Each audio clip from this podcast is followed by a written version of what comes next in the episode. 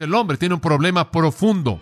El pecado es su problema. Y entonces dice nuestro Señor que cuando usted ora debe orar en relación a su pecaminosidad. Y entonces en nuestras oraciones debe haber este elemento de un reconocimiento de nuestra pecaminosidad.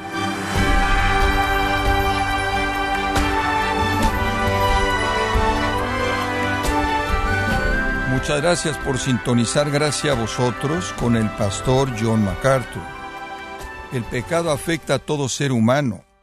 El pecado es la causa del dolor, las plagas, hambrunas, las guerras y enfermedades, como también de la muerte y el infierno. Sin embargo, nos preguntamos, ¿acaso hay un antídoto para esto? Bueno, el día de hoy, el pastor John MacArthur, en la voz del pastor Luis Contreras, nos enseñará acerca del perdón de Dios y cómo usted puede recibirlo en la serie La oración de los discípulos en gracia a vosotros.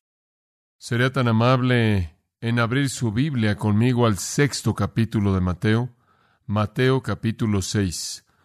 Estoy teniendo un tiempo maravilloso en mi propia vida, simplemente escarbando tan profundo como podemos en este tesoro que Cristo nos ha dado en enseñarnos en cómo orar. Y de nuevo quiero leerle todos los versículos de esta oración majestuosa en su profundidad y simplicidad, para que tengamos un marco de referencia conforme vemos en particular el versículo 12. Vosotros pues oraréis así, Padre nuestro que estás en los cielos, santificado sea tu nombre, venga tu reino, hágase tu voluntad, como en el cielo, así también en la tierra. El pan nuestro de cada día, dánoslo hoy, y perdónanos nuestras deudas, como también nosotros perdonamos a nuestros deudores. Y no nos metas en tentación, mas líbranos del mal, porque tuyo es el reino, y el poder, y la gloria, por todos los siglos. Amén. Enfocándonos en el versículo 12 y perdónanos nuestras deudas, como también nosotros perdonamos a nuestros deudores. Y después un comentario al margen en el versículo 12 y en el 14. Porque si perdonáis a los hombres sus ofensas, os perdonará también a vosotros vuestro Padre Celestial. Mas si no perdonáis a los hombres sus ofensas, tampoco vuestro Padre os perdonará vuestras ofensas. Esos tres versículos, la afirmación en la oración y después en ese comentario al margen tan tan importante, y en ese comentario tan malentendido que nuestro Señor da en el versículo 14 y 15, van a ser el tema de nuestro estudio en los días venideros. El enfoque y la concentración del versículo 12 es el tema del pecado y su perdón. Y esa es una petición que toda alma necesita enfrentar como parte de su vida de oración. Con toda certeza, si usted piensa en esto, estará de acuerdo conmigo con que lo más esencial y lo más bendito y lo más difícil que Dios jamás proveyó para el hombre fue el perdón de pecado. Es lo más esencial porque nos mantiene lejos del infierno eterno y nos da gozo inclusive en esta vida. Es lo más bendito porque nos introduce a una comunión con Dios que sigue para siempre. Y es lo más difícil porque le costó al Hijo de Dios su vida en una cruz. Pero lo más esencial, lo más bendito y lo más difícil es el perdón de pecado. Es la necesidad más grande del corazón humano. El pecado tiene un efecto doble, generalmente, y eso es que condena a los hombres para siempre. Ese es su efecto futuro. Su efecto presente es que le roba a los hombres de la plenitud de vida al traer a su conciencia una culpabilidad que no es aliviada. Y entonces conforme enfrentamos el problema del pecado, enfrentamos el hecho de que el pecado trae consecuencias inmediatas, culpabilidad y la pérdida de significado, paz y gozo y vida, y la consecuencia futura que el pecado trae condenación eterna. El pecado entonces es sin duda alguna la necesidad más grande o el problema más grande para el cual aquí hay una necesidad de solución en la vida del hombre. Simplemente pensando en la vida humana en donde el pecado no es perdonado, tenemos que enfrentar el hecho de lo que nuestra culpabilidad y condenación hace en nuestra conciencia. Shakespeare, quien nunca dijo ser un teólogo, ciertamente conocía algo de la indicación de la Biblia y del hecho de la vida humana, de que la gente puede enfermarse en su mente y en su cuerpo por el pecado no confesado y no perdonado. Me acuerdo como un niño viendo Macbeth y aprendiendo de la lucha y la angustia y la ansiedad en el corazón de Lady Macbeth por el homicidio de Duncan. Y ella enfrentó todo tipo de desórdenes psicosomáticos como resultado de este homicidio no confesado. Y Macbeth llamó a un médico y le dijo estas palabras, o más bien el médico le dijo a Macbeth estas palabras, no tan enferma, señor mío, como más bien que ella está turbada por problemas que la mantienen alejada de su descanso. En otras palabras, el médico le dijo a Macbeth que el problema de ella estaba en su mente. Y Macbeth entonces le preguntó al doctor con estas palabras, una afirmación clásica, ¿acaso usted no puede ministrar a una mente enferma? Saque de la memoria una tristeza arraigada, levante los problemas escritos del cerebro y con algún antídoto suave limpiar el seno de ese peligro que carga el corazón? Y ningún médico puede hacer eso. William Sadler dijo, y cito, una conciencia limpia es un gran paso hacia proteger la mente en contra de ser neurótico. Fin de la cita. John R. W. Stott en su pequeño libro Confiesa tus pecados cita al jefe de un gran hospital británico como habiendo dicho, y cito, yo podría deshacerme de la mitad de mis pacientes el día de mañana si estuvieran seguros del perdón. Fin de la cita. El perdón es la necesidad más profunda del hombre ahora y en el futuro para la salud y para el cielo. De esta manera, la primera petición relacionada con el alma del hombre aquí está en esta oración. Las primeras tres peticiones, santificado sea tu nombre, venga tu reino, hágase tu voluntad como en el cielo, así también en la tierra, se relacionan con Dios. Las últimas tres peticiones se relacionan con los hombres. El pan nuestro de cada día, dánoslo hoy. Perdónanos nuestras deudas, como también nosotros perdonamos a nuestros deudores, y no nos metas en tentación, mas líbranos del mal. Pero la primera de las últimas tres es para sustento físico. El pan nuestro de cada día, dánoslo hoy. Y mientras que solo hay una petición para la vida física, hay dos para lo espiritual, porque es mucho más importante. Pero lo físico, en primer lugar, es necesario. No podemos vivir nuestros principios espirituales a menos de que estemos vivos físicamente. Entonces, primero nuestras necesidades físicas son satisfechas en el versículo 11 y después llegamos a lo espiritual. La primera petición y la más básica por parte del hombre interno es por el perdón de pecados. Esta es la necesidad espiritual más profunda del hombre. Ahí es donde el hombre y Dios en primer lugar deben encontrarse.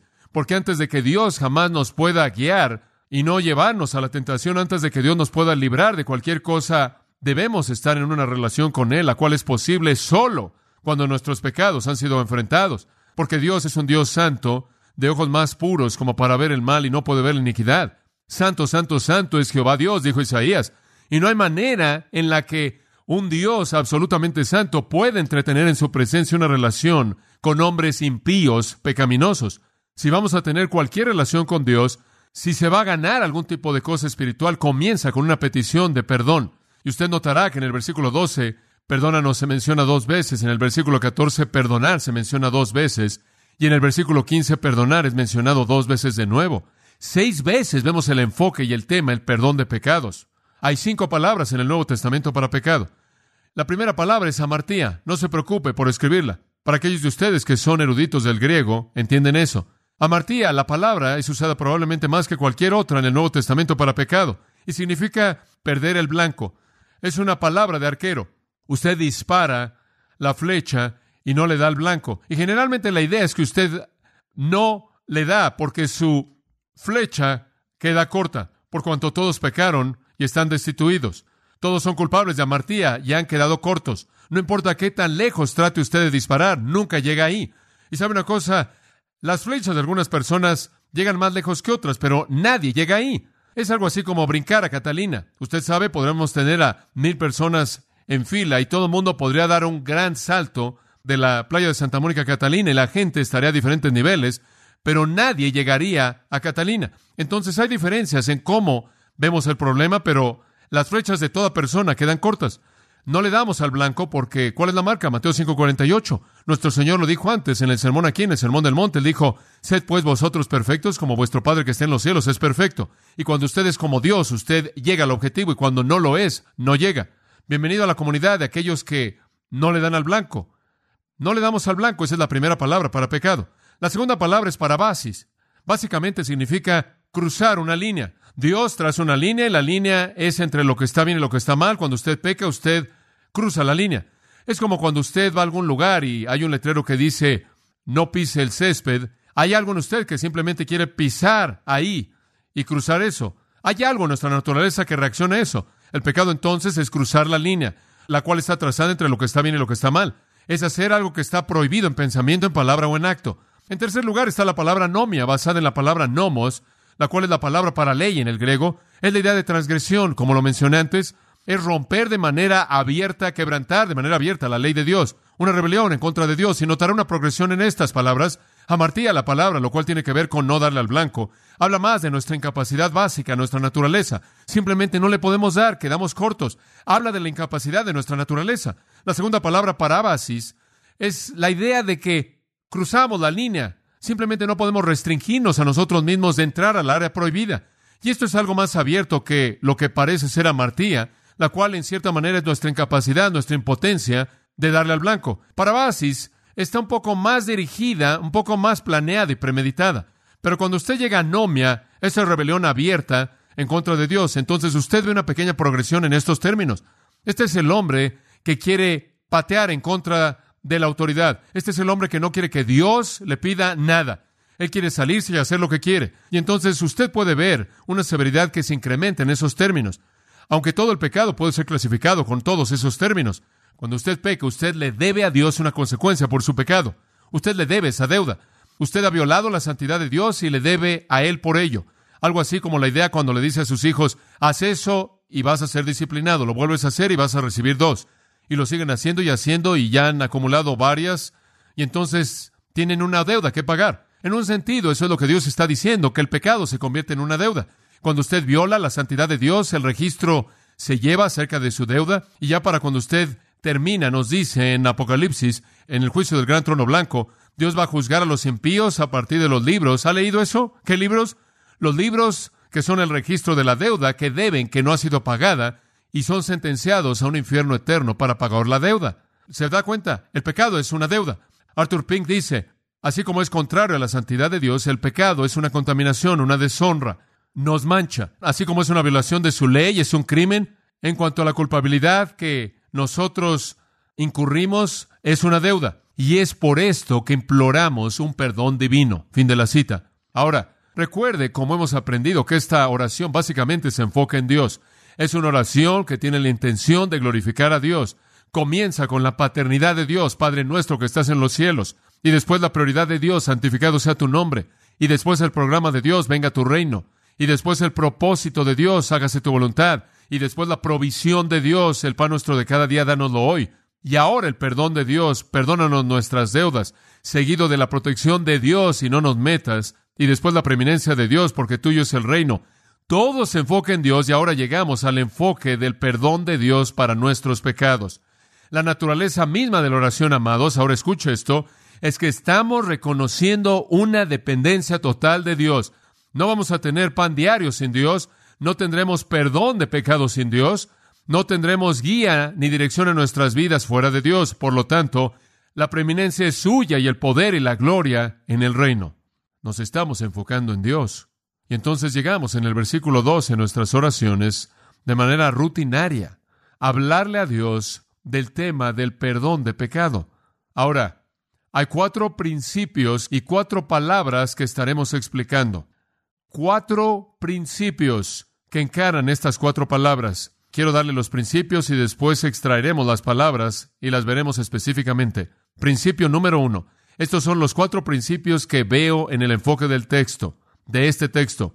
Número uno, el pecado hace que el hombre sea culpable y trae juicio. El pecado hace que el hombre sea culpable y trae juicio. Eso es bastante básico. Creo que cualquiera de nosotros que somos cristianos o que hemos estado involucrados en la enseñanza de la palabra Sabemos que eso es verdad. El pecado nos hace culpables y trae juicio. Ese realmente es el meollo, ¿no es cierto? Ese es el dilema humano. El hombre es un pecador y ese es su problema.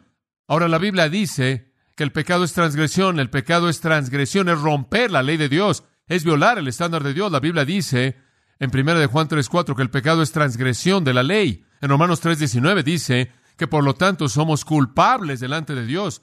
quebrantamos sus leyes, nos volvemos culpables. Y después en Romanos 6 dice, debido a que somos culpables, la paga de nuestro pecado, la paga o la sentencia es muerte. Entonces el hombre es un pecador porque es transgresor. Él rompe las leyes de Dios. Al romper las leyes de Dios se vuelve culpable y el juicio por su culpabilidad es muerte. Entonces el pecado nos hace culpable y trae juicio. Todos los hombres sobre la faz de la tierra están en juicio delante de Dios por el pecado de ellos. Segundo principio, muy simple, pero quiero que lo entienda. El perdón es ofrecido por Dios en base a la muerte de Cristo. El perdón es ofrecido por Dios en base a la muerte de Cristo. Ese es el segundo principio simple que necesita entender para entender este pasaje. Dios es un Dios santo y Dios ve al hombre pecaminoso, a la mujer pecaminosa, a una sociedad pecaminosa, pero Dios también es misericordioso, amoroso, perdonador. Entonces el perdón es ofrecido al hombre pecaminoso. Aunque es culpable y merece el juicio, Dios es un Dios perdonador. La Biblia dice que Él ya no se acordará de nuestro pecado. Él pasará por alto nuestras iniquidades, Él las sepultará en las profundidades del mar, Él las alejará tan lejos como está el este del oeste. A lo largo de los profetas y los apóstoles de las Escrituras está esta promesa incesante de que Dios es un Dios de perdón. Él quiere perdonarnos nuestros pecados. Ahora, Él no nada más puede hacer eso. Él tiene que tomar la paga por nuestros pecados y llevarla a su plenitud.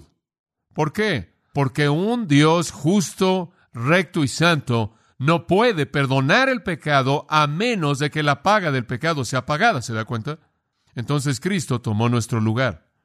El perdón entonces es ofrecido por Dios en base a la muerte de Cristo. Un tercer principio. La confesión de pecado es necesaria para recibir ese perdón de Dios. La confesión de pecado es necesaria para recibir ese perdón de Dios. El perdón está disponible. El castigo ha sido pagado. La propiciación o la cobertura ha sido realizada. La satisfacción ha sido alcanzada. Solo es cuestión de recibir el regalo. Y lo que es básico, esa recepción es una confesión de pecado como Pablo lo dijo en Hechos 20. Arrepentimiento para con Dios y fe en nuestro Señor Jesucristo resulta en salvación. Debe haber entonces confesión de pecado. Primera de Juan 1.9 dice, los que están confesando sus pecados son los que están dando evidencia de que están siendo perdonados. En otras palabras, la confesión de pecado es una manifestación que es necesaria para el perdón. Es parte de la esencia de eso. Cuando usted viene a Dios, viene como un pecador. Ningún hombre jamás recibe salvación quien no está arrepentido de su pecado. En las bienaventuranzas nuestro Señor dice, si quieren entrar en mi reino, necesitan entrar en mi reino así. En primer lugar, reconoces que eres un mendigo en tu espíritu. Eres una persona privada sin recursos disponibles para ti, y en medio de tu pecaminosidad como mendigo, con tus harapos viles, miserables, clamas y dices, llorando por tu pecado, manso delante de un Dios santo, con un hambre y sed de justicia, le ruegas por su misericordia y en base a eso Dios te recibe.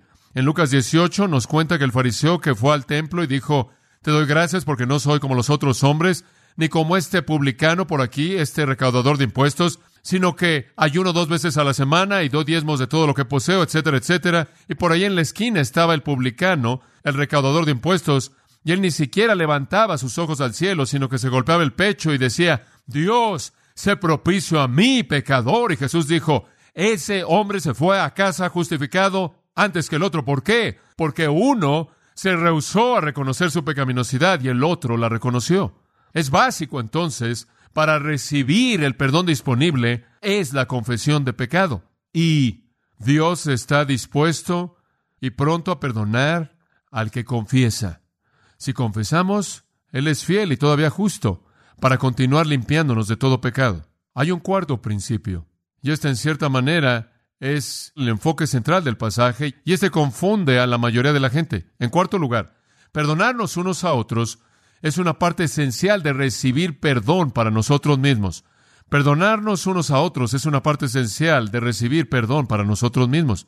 Ahora, con mucha frecuencia cuando la gente lee los versículos, particularmente el versículo 14 y 15, solo vamos a ser perdonados si perdonamos, se confunden porque parece como si el perdón de Dios demanda que perdonemos a alguien más. Y ellos suponen entonces que usted tiene que comenzar a perdonar a la gente antes de que usted pueda ser salvo. Y mucha gente dice, bueno, no entendemos. ¿Quieres decir que nunca voy a ser perdonado por Dios hasta que yo perdone a alguien más? ¿Cómo puedo perdonar a alguien más si ni siquiera soy un cristiano? ¿Cómo puedo hacer yo un acto justo antes de que tenga una naturaleza justa? Es la pregunta. Pero esa pregunta presupone el malentendimiento del concepto entero en los versículos 14 y 15. Quédese con nosotros y vamos a comenzar a establecer un fundamento para resolver esto. Ahora le di cuatro principios, ¿no es cierto? Y espero que los recuerde. Principio número uno, el pecado hace que los hombres sean culpables y trae juicio. Número dos, el perdón es ofrecido por Dios en base a la muerte de Cristo. Número tres, confesar el pecado es necesario para recibir el perdón disponible de Dios. Y número cuatro, perdonarnos unos a otros es esencial si vamos a ser perdonados. Ahora tomemos cuatro palabras de esos cuatro principios. La primera es que el pecado nos hace culpables. Después el perdón es ofrecido por Dios. Después la confesión es necesaria y perdonarnos unos a otros es esencial. Quiero hablar entonces acerca del pecado, el perdón, la confesión y perdonarse, porque esas cuatro palabras, si son entendidas de manera clara y correcta, literalmente van a abrir el significado de esta porción que con frecuencia es confusa. Comencemos con la primera palabra, pecado. Y perdónanos nuestras deudas. El versículo 15 usa la palabra transgresión y transgresiones. Ahora escuche, ambas palabras describen el pecado. El pecado es el problema. El pecado es el problema. El problema de todo hombre.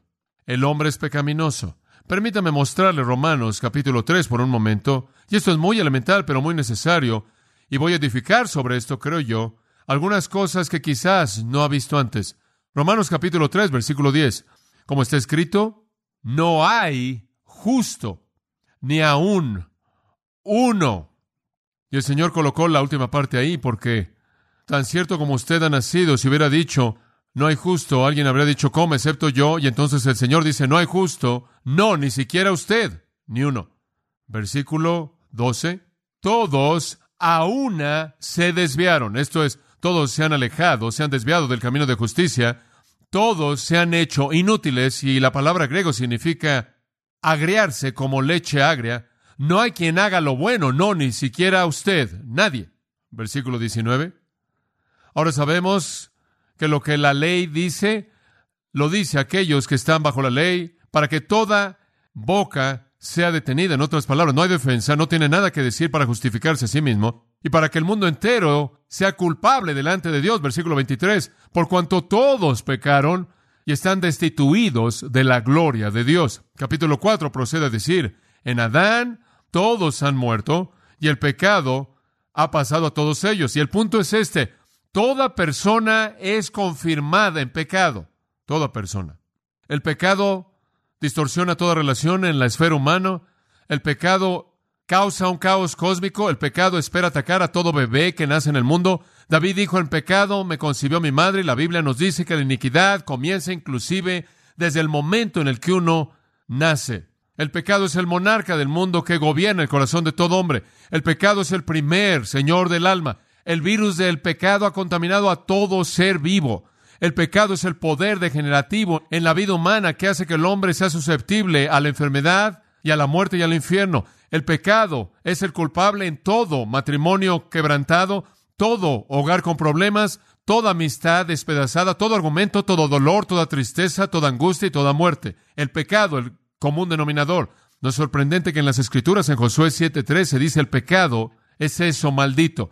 Es comparado al veneno de serpientes, es comparado al hedor de la muerte y trágicamente desde el punto de vista de los recursos humanos, nada, absolutamente nada puede ser hecho con ello. Jeremías dijo, ¿mudará el etíope su piel y el leopardo sus manchas? Ustedes tienen tanta posibilidad de hacer bien quienes están acostumbrados a hacer mal. Es desesperanza. El pecado domina la mente. Romanos 1.21.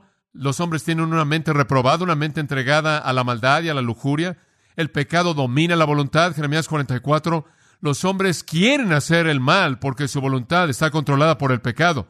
El pecado domina las emociones y los afectos. Juan 3. Aman las tinieblas más que la luz. La mente, la voluntad, los afectos, las emociones, todo dominado por el pecado. El pecado trae a los hombres bajo el control de Satanás. En Efesios capítulo 2 dice, los hombres son guiados por el príncipe de la potestad del aire, el espíritu que ahora opera en los hijos de desobediencia. El pecado trae a la gente bajo la ira divina, se vuelven hijos de ira, dice Efesios 2.3, se convierten en el objetivo del juicio de Dios. El pecado hace que la vida del hombre sea totalmente miserable. Job dice en el capítulo 7, versículo 7, el hombre nace para los problemas, así como vuelan las chispas al aire. Isaías 54, 21 dice que no hay paz para los impíos.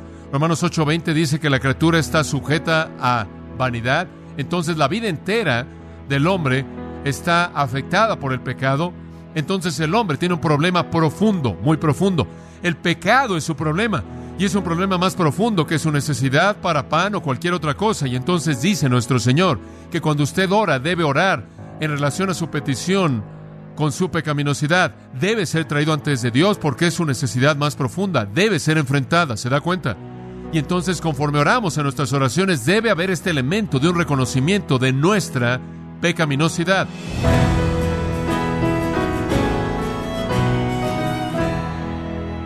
De esta forma el pastor John MacArthur nos enseñó acerca de la misericordia de Dios al perdonar a pecadores.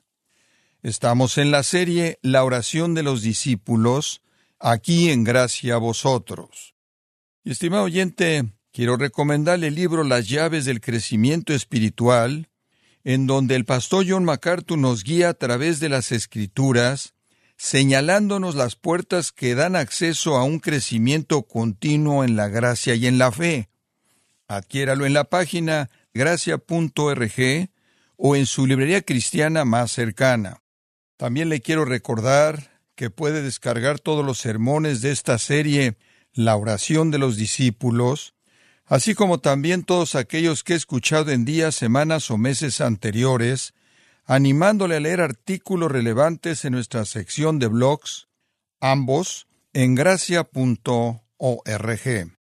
Si tiene alguna pregunta o desea conocer más de nuestro ministerio, como son todos los libros del pastor John MacArthur en español, o los sermones en CD que también usted puede adquirir, escríbanos y por favor mencione la estación de radio por medio de la cual usted nos escucha en gracia a vosotros. Es importante conocer no solo el país y ciudad de donde usted nos escucha, sino también la radio. Para quienes contactan nuestro ministerio por primera vez, pueden solicitar una copia del mensaje de promoción sin costo alguno, un mensaje por oyente únicamente. Si usted vive en los Estados Unidos o Puerto Rico, escríbanos a Gracia Vosotros, P.O. Box 4000, Panorama City, California 91412. O puede escribirnos a través del siguiente correo electrónico radio arroba bueno, en nombre de John MacArthur y el personal de este organismo, queremos darle las gracias por su tiempo y sintonía y queremos pedirle que no deje de orar por este ministerio, como también por la estación de radio por la cual usted nos escucha de lunes a viernes. Este es su amigo Miguel Contreras, invitándole a sintonizar nuestra próxima edición para que juntos continuemos desatando la verdad de Dios un versículo a la vez no se lo pierda, aquí en Gracia Vosotros.